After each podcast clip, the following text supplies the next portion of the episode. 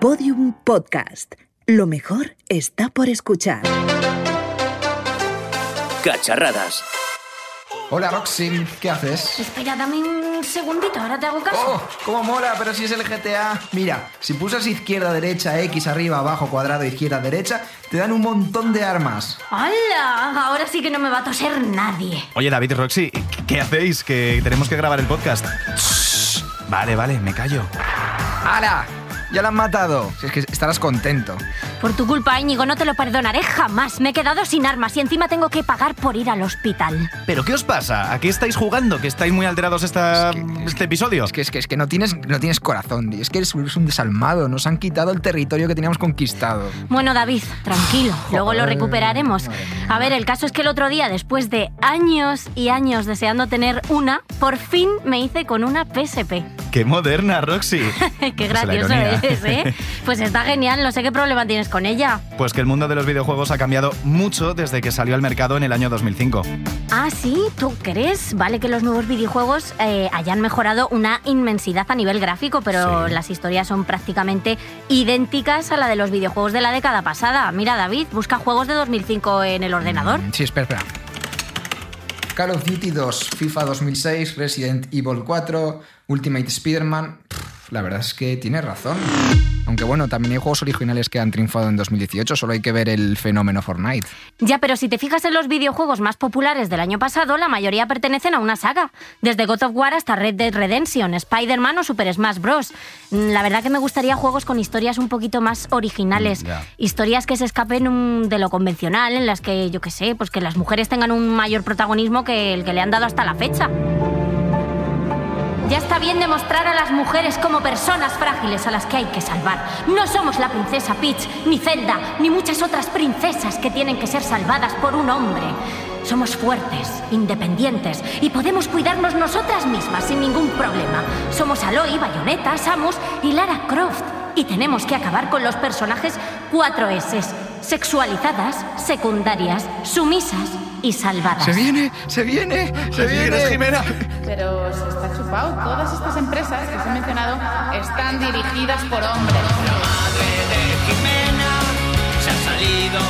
Hoy en Cacharradas, la reedición, el capítulo 2 de El papel de las mujeres. Hoy en los videojuegos. ¿Cuál es el camino? Cacharradas. Con Íñigo Sastre.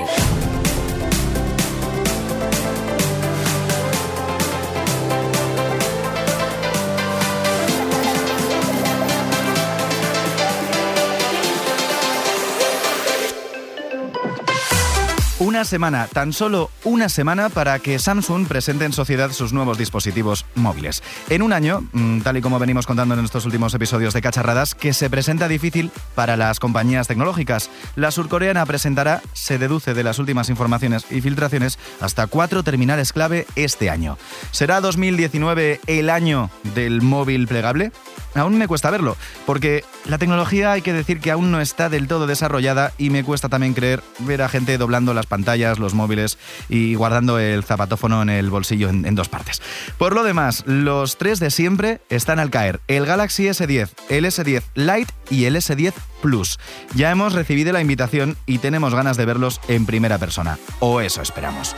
Pero hoy en Cacharradas, hace apenas unas semanas el desarrollador español de videojuegos Dev presentaba el libro blanco del desarrollo español de videojuegos 2018. Una publicación de carácter anual que revelaba que la presencia de la mujer en la industria española es cada año menor.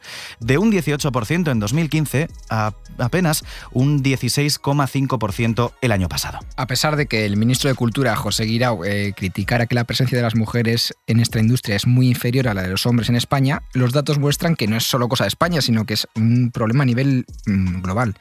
Por ejemplo, en Suecia las mujeres representan únicamente un 20% del sector, en Finlandia un 18% y en Francia tan solo un 14%. Pero es que aún hay más. Este informe además constata que la composición de, de los equipos se caracteriza por contar con pocas mujeres. Del total de trabajadores identificados, el 80% son hombres y tan solo un 20% mujeres. Un grupo que se ocupa principalmente del sector del audio para videojuegos. En definitiva, los datos vuelven a demostrarnos que estamos haciendo las cosas mal. Desde que empezamos Cacharradas, hemos tenido un gran número de invitadas que han intentado acabar con los techos de cristal en el sector y demostrar que la tecnología es para todos y todas. Entre ellas podíamos encontrar algunas como Lorena Fernández, que nos daba a conocer algunas de las tecnólogas más relevantes.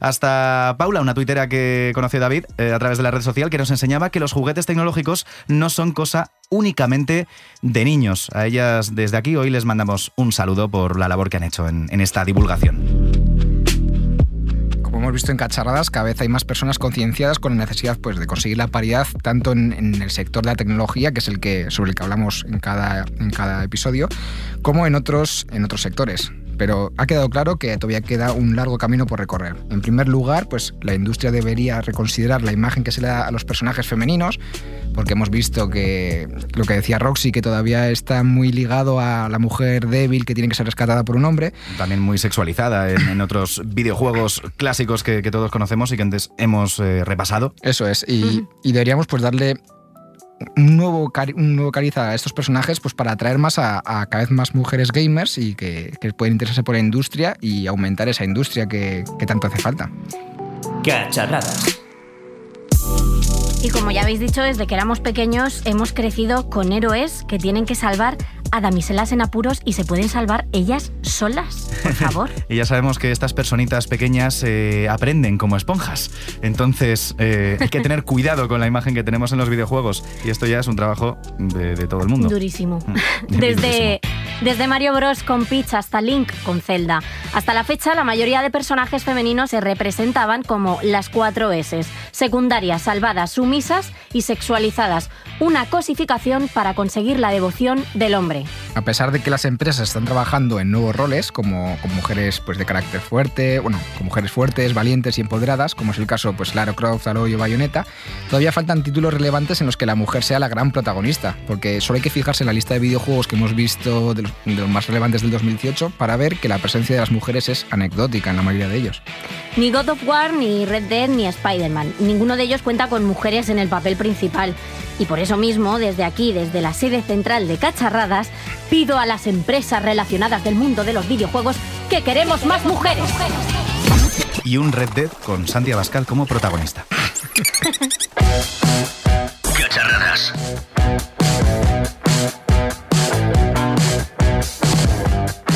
En este episodio de Cacharradas queremos ir más allá de los datos y conocer historias reales. Por esa misma razón, hemos contactado con una youtuber que, que, desde su punto de vista nos ofrece un montón de gameplays y cosas impresionantes. Alba, ¿qué tal estás? Hola, buenas, muy bien. Alba Vidal, más conocida en YouTube como, como Koala Rabioso. Oye, Alba, una, una, una cosilla. Sí. Eh, te queríamos definir como, como una, una mujer jugadora de, de videojuegos, una gamer de, de, de, las, de las de verdad, de las que ganan al Fortnite, ¿no? Bueno, al Fortnite no tanto, ¿eh? Yo soy más de aventuras gráficas, pero bueno, los últimos años sí que he jugado bastante a shooters, pero bueno, hay gente que me lleva ventaja, obviamente. Como Koala Rabioso en, en, internet, que además tienes varios, varios canales, eh, ¿de dónde sale, de dónde sale tu, tu nick? Esto lo, lo, primero ya como curiosidad mía. y mía. La historia es larga, pero bueno, digamos que soy como un koala porque puedo ser adorable, pero también puedo no serlo. ha sonado súper Mala leche. Tengo mala leche. Sí, bastante.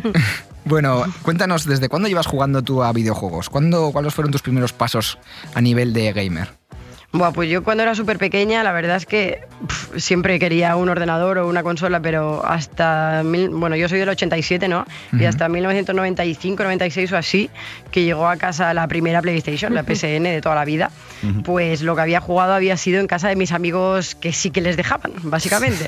a mí no me dejaron nunca tener videoconsolas en casa. Es decir, ya. era una cosa que tenía prohibidísima bueno, en casa. Yo, yo, también, pero bueno, no sé por qué. O sea, en el 95 no, no, los Reyes Magos nos, nos trajeron la PlayStation. Y luego también tuvimos la Game Boy Color con mi hermana, eh, oh. eh, más o menos, o sea, que es de los 98 o así. Y luego yo también cuando hice la primera comunión, O sea, yo pas- pasaba un poco del tema ese, pero yo quería hacer una fiesta y sobre todo necesitaba dinero para conseguir un ordenador. Ay, lo de los regalos. Sí, sí. Entonces me compré ahí mi primer ordenador en el año 96, 97 por ahí. O sea que mm, fue todo entre el 96, 97, 98 que ya me hice mega friki. De hecho, me acuerdo de memoria de qué juegos venían preinstalados con el PC, con el Windows 95. Ostras. Y eran el Doom 2, el Rey León, el SimCity 2000, el Aladdin El y Aladdin. algún juego de, de billar.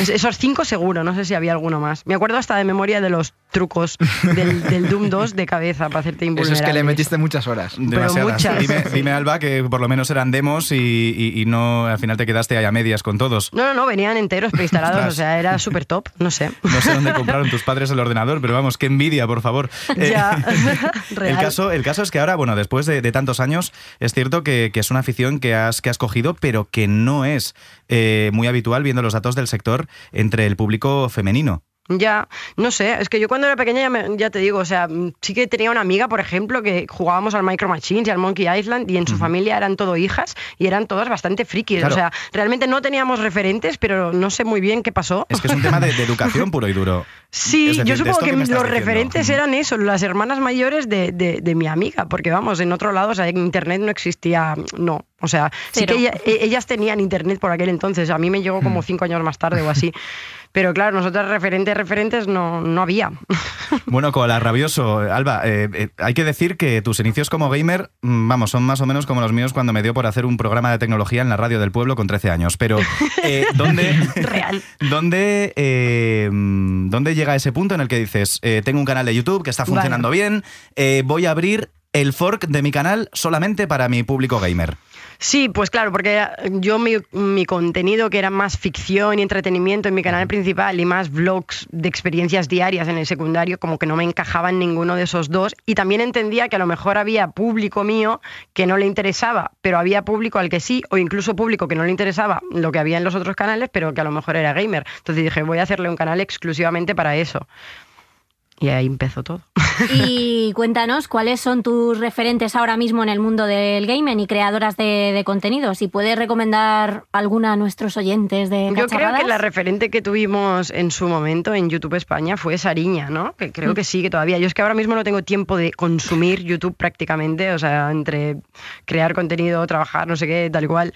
O sea, pf, no veo casi nada. Pero yo creo que sí que fue como la referente. Y luego os puedo recomendar, por ejemplo, streamers del LOL, si os gusta League of Legends, que está Elania H, que igual ya la conocéis, o Rose Vega, que hacen sobre todo streams en, en Twitch. Yo ahora también me, he- me he abierto en Twitch, que es Koala Rabioso, pero bueno, Sí, como ahora no tengo como- tiempo... Ya sabéis. Está como muy de moda lo del Twitch. Yo no, le- Sí. yo no lo he visto. o sea. Es que no es que en mi caso no es que no es tanto por moda, sino porque mm, como no tengo tiempo de editar y para mí, o sea, me encanta jugar a videojuegos, pero ahora mismo no tengo tiempo como para ponerme a grabar porque es un proceso de la hostia. El, el Ya te grabar videojuegos, editarlos, subirlos, sobre todo si te grabas un gameplay de tres horas, luego tienes que verlo, ¿sabes? Para editarlo.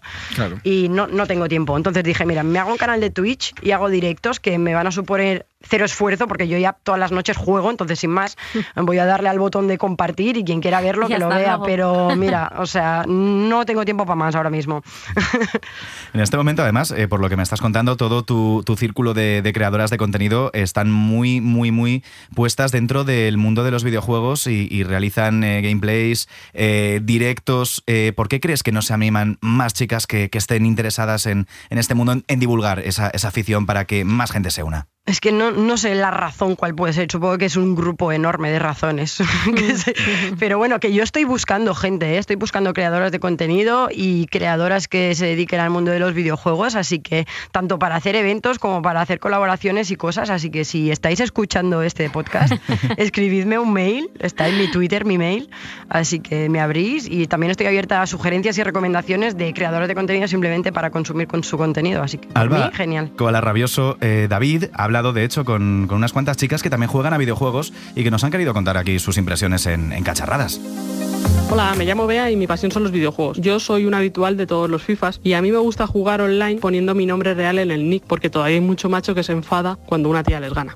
Hola, soy Nayara. Tengo 30 años y llevo jugando a videojuegos incluso antes de saber escribir. Hay épocas y sobre todo juegos que cuando ven que eres un personaje femenino te discriminan. Eh, tanto positivamente como negativamente.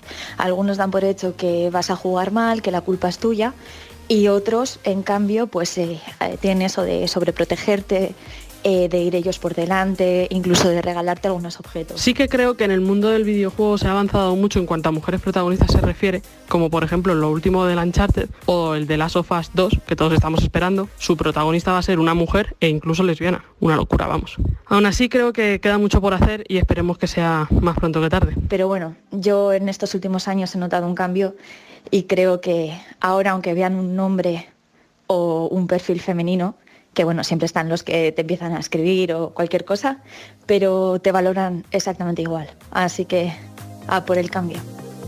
Y al final son experiencias, testimonios de, de- personas que, juegan a, los videojuegos y que, y que dejan, no sé, a mí me dejan con la duda de que realmente tengamos tanta infrarrepresentación en el mundo, en el mundo de, los videojuegos eh, femeninos. Pero sí que es cierto que muchos de los, de los detalles, de los datos, de cómo se sienten con, con los papeles que, que, que, vamos, que, que se representan a través de la industria, eh, bueno, que hay mucho camino por, por hacer. Seguimos con, con Alba, que, nos está escuchando desde, desde Bilbao hoy. Hay que decir que fuiste una de las pioneras, ¿no? En, en- en utilizar canales de YouTube de gameplays, ¿no? Yo es que cuando salí de estudiar en realización quería como hacer vídeos, pero no tenía los medios. Entonces enseguida que tuve los medios dije voy a compartir vídeos primero de ficción, ¿no?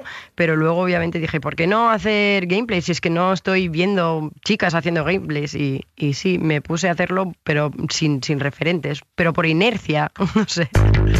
Bueno, y después de toda esta trayectoria, como has dicho, empezaste en 2013 con este canal, eh, pues te habrás llevado un montón de cosas buenas de YouTube, pero también cosas malas, como el tema de los, de los haters, por el simple hecho de ser... Han llegado los de haters. ser pues, sí, Es el momento de hablar de los o los haters. ofendiditos, que también... Que son mucho. Odiadores que decíamos la temporada pasada después de, de haber hablado con, Con Marabad. con gente como Marabad que, que- que quedamos en que no teníamos que seguir utilizando tanto, tanto término en inglés. Bueno, haters. ¿Cuál es tu experiencia con los haters? ¿Qué tipo de cosas te han llegado a decir por el simple hecho de ser mujer o...? De o- todo. a ver, pero yo tampoco tengo tantos haters. O Hmm. sea, en comparación con lo que veo por ahí, Sí. ¿no? Yo mm, considero de que no tengo muchos haters. Y la verdad no recuerdo así casos puntuales, sobre todo en el canal de gameplays que me hayan dicho que yo sí que temía un poco por eso. Sí. Pero al final, yo que sé, por ejemplo, cuando estás jugando, yo me acuerdo, yo que sé, cuando estás jugando al LOL, ¿no? Simplemente si tienes un nickname que ya que suene femenino, quizás te pueden decir más cosas. ¿Qué pasa? Que mi nick es Koala Rabioso. Entonces, si no me conoces con Koala Rabioso, Claro. al ser Es neutro. Claro, Claro. eh, Es bastante, o sea, incluso lo pueden relacionar con que es un tío. Incluso a veces les decía, soy una tía, y decían, jaja, que no, que te llamas Koala Rabioso. O sea, antes de que, o sea, cuando nadie, nadie, absolutamente nadie me conocía. Entonces era en plan que se pensaban, o sea, se pensaban que era un tío directamente. Entonces, la gente que no me conocía jugando, digamos, Claro. um, no podía llegar a saberlo. Y era en plan, mejor incluso, pensaba. Pero también, qué triste. Claro. Y luego, ya, ya. Y luego ya lo que es YouTube, ¿sabes? Lo que cuando la gente ya pues me veía y, y tal, pues mm, tampoco he tenido así muchos haters. En los canales así normales sí que me acuerdo como de frases como lapidarias, en plan juventudes hitlerianas, vamos a por ti. por. Y cosas así. Pero bueno, al principio sí que me daba un poco de miedo, pero al final en la calle se ha traducido en cero haters en la vida real. Entonces, bueno, supongo que detrás de una pantalla se sienten muy poderosos, pero en la vida real, por lo menos a mí, eh, no han existido. Vale. Sí que eso no quita el peligro, ¿sabes? Y el miedo, etcétera. Pero, pero bueno. No sé, no, yo, yo soy más partidaria de no hacerles caso. Pues sí, Porque bien. a los trolls y a los haters, si les ignoras, se suman, no, no- No no des- pueden alimentarse. De comer al troll. Eso es. La gran frase de, de- de- de todos los tiempos de los foros en Internet, aunque sí que es cierto eh, que estos días, Alba, que durante las últimas semanas hemos podido leer frases contundentes como si saben que eres mujer, los insultos son dobles, o no hay mujeres jugando online porque no nos quieren Porque jugando es horrible, con ellos. eso es. Eh, Sí. eh, Yo- has- sí, te Yo, habrás por encontrado, suerte, ¿no? Mm. Sí, a ver, yo es que lo mejor de YouTube es el feedback y lo peor de YouTube también es el feedback. Claro, o sea, claro. es como, no sé, esa doble cara que tiene. Que muchas veces yo, a veces, yo qué sé, si de repente aparecía mucha gente de golpe en mi canal porque un vídeo se viralizaba o lo que sea, eh, me daba bastante ansiedad social y desaparecía del mundo a lo mejor dos o tres meses hasta que me sentía preparada Mm. para volver. Pero bueno, eso cada uno. Vale, pues Alba, cuéntanos un poquito qué opinas de los personajes asociados a la mujer en los videojuegos. ¿Crees que se sigue sexualizando a los personajes o se ha dado un paso más allá y por fin hemos salido de eso? No, claro que se sigue sexualizando a los personajes. De hecho, yo estaba leyendo, no sé dónde lo estaba leyendo, en plan, le preguntaban a, gente, en plan, si te dan a elegir en plan chico-chica, ahora que se puede, en muchos juegos tipo el Fallout, puedes elegir mm. tener un, un, cuerpo de mujer, un cuerpo de hombre socialmente aceptado, ¿vale? En el Red Dead, por ejemplo, se puede también escoger una, una mujer. Yo no. he jugado, creo que no. No, se puede, ¿no? No, se puede, no. Es que es una pregunta porque el otro día estuve personalizando, bueno, el otro día, eh, hace unos meses ya, tantas horas jugadas que ya se me han pasado los días volando, intentando, eh, claro, me, me, hice un personaje a medida, pero mm, mm, claro, no, quizá los hombres no somos conscientes de todo esto muchas veces, porque claro, no nos ponemos en la piel de queremos cambiar el, el sexo del personaje que estamos construyendo. No somos conscientes. De hecho, lo, que iba a comentar es que les decían, en plan, si te dan a elegir chico o chica, de prota tú que eliges. Y los tíos, hombres cis blancos, la respuesta él era mujer y la respuesta del por qué era porque paso de verle el culo a un tío mientras corre, o si tengo que verle el culo a alguien durante dos horas al día, al menos que sea un culo bonito. Atención, o sea, totalmente incapaces de apreciar un culo bonito de un hombre, por ejemplo. o sea, yo, por ejemplo, puedo apreciar un culo que sea bonito tanto de tías como de tíos. ¿Por qué mm. algunos señores TM, marca registrada, no pueden? No sé. Señores. ese tipo de cosas, ¿sabes? Ahora se explica el éxito de, Lara Croft en, la sociedad de los años 90. Eh, bueno, estas son cosas que efectivamente tal y como comentas, ya desde un punto de vista o desde otro hay, hay, que, hay que cambiar. Eh, pero vamos a la cuestión. ¿Crees que poco a poco se están dando los pasos? Sí, yo creo que sí. ¿eh? A pesar de que hayamos descubierto que en el Red Dead no tenemos esto, esta posibilidad, por ejemplo. No, yo creo que sí. Además de, o sea, de, juegos que directamente no puedes elegir eh, la skin, pero porque el protagonista es este y punto. Ahora hay más. O sea, mi favorita últimamente, obviamente, es Aloy del Horizon, hmm. el Horizon Zero Dawn. Ostras, oye, un aplauso. Vamos, un aplauso. Y vamos, vamos a repetir y lo vamos a dejar grabado para, para la posteridad. el Horizon Zero Dawn. Es que de verdad que llevamos dos semanas con. Dios mío, me he quedado muerta, ¿eh? de verdad que las personas que traemos a cacharradas las, las dos últimas semanas saben inglés, de verdad. Un aplauso. Bien. Yo me quedé un poco flipando también cuando supe cómo se pronunciaba en realidad, ¿eh? por, eso, por eso ahora lo digo así como con efecto y todo. hostia, que suena mucho mejor. ya te digo. Sí, o, el Uncharted, este lo voy a decir así, ¿vale? es el legado perdido también, que está protagonizado por dos tías. Y luego yo me acuerdo de cuando era pequeña, yo creo que la primera mujer así que no era la princesa que tenía que ser salvada que vimos era Elaine, ¿no? O Elaine de, del Monkey Island, que tenía mm. su propia isla y que no necesitaba que nadie le salvara. Así que al final se casaba. Y bueno, espero que esto no sea spoiler, 20 30 años No, creo, creo que ya ha pasado el tiempo suficiente. no, acababa con, con Guybrush, pero probablemente no era como la primera mujer. Sí que es verdad que no era la protagonista y era un secundario, pero ahí estaba, ¿no? Los primeros indicios. Luego vino Lara Croft, pero bueno, Lara Croft sí que ha estado hipersexualizadísima. ya te digo. ¿No? Hasta tenían físicas las tetas últimamente y todo eso. Luego vino Faith del Mirror Sage, que ahí era una especie de Lara Croft, pero moderna, por decirlo de algún modo. Y luego ya pues Ellie de Last of Us o Beyond Two Souls, que también estaban protagonizadas por, por mujeres. Pero luego también hay, hay, un problema que a pesar de que se está haciendo por meter a por incluir a la mujer en los videojuegos, también hay críticas, como por ejemplo en el Battlefield 5 que se, que fue lanzado hace, hace, unos meses, la gente se enfadaba porque, porque incluyeron a mujeres en un juego que es de la Segunda Guerra Mundial. Y es en plan, o sea, os da igual que metan a zombies que, no han existido nunca, pero sí que metan a mujeres. Es como, que me estás contando? A ver, pero es que hay cosas que son tan absurdas, ¿no? Que cuando las lees es que ni siquiera te molestas en hacer una contraargumentación porque ellos mismos son su propia argumentación. O sea, no sé qué. Sí, que es, ficción. No ¿eh? sé qué quieres que te diga sobre eso. A fin de cuentas. Bien, yo por lo, por lo que estaba escuchándote, Alba, eh, recuerdo que en el episodio parecido a este que tuvimos la pasada temporada, dedicado en este caso a la mujer en la tecnología, eh, Lorena estaba preparando un listado enorme en Internet de, de mujeres que han hecho muchas cosas en el mundo de la tecnología. Nos faltaría hacer eh, nuestro catálogo, eh, vamos, con todo el listado que nos has dado de, la mujer en los videojuegos para poder analizar la, evolución en próximos años, ¿no? Estoy aquí vertiendo una idea. Sí, sí, sí. A ver, yo creo que ha habido bastante evolución y creo que estamos avanzando, ¿eh? Esto en cuanto a la representación. Y ahora eh, entramos en el territorio de las gamers. Y hablo sobre todo de las gamers profesionales. Buah. Aquí tenemos datos, yo sé que son mayoría de hombres porque se ve cuando vas a una, a una competición de este tipo, es decir, y, y más eh, David que lo sabe sobre todo, Roxy me conoce un poco menos, pero todos mis años y años en la, en la Euskal Encounter. Veremos una LAN party donde, donde haya por fin paridad o, o incluso donde haya más mujeres que hombres. Es imposible. Yo aquí me he traído mis apuntes y he puesto paridad, LOL, ojalá a tope con eso. Esos son, esos- esos son mis apuntes de. ¿sabes? Esos son mis apuntes, o sea que bueno. Yo creo que está bastante bien resumido.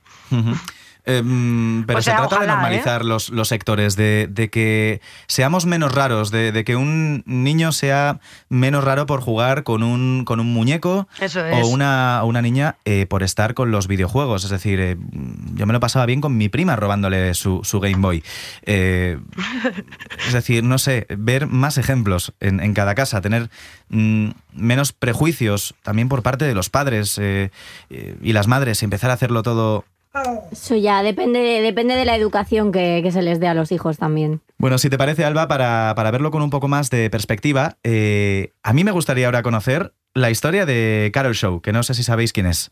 Si os suena su nombre. Algo leído. no. Algo has leído, Algo pero, leído. pero no terminamos No de saber. Cuéntamelo, Wikipedia. Venga. Precisamente, no, Nosotros Wikipedia, ya ¿no? tenemos nuestra nuestra Wikipedia en este, en este podcast. Que es Íñigo.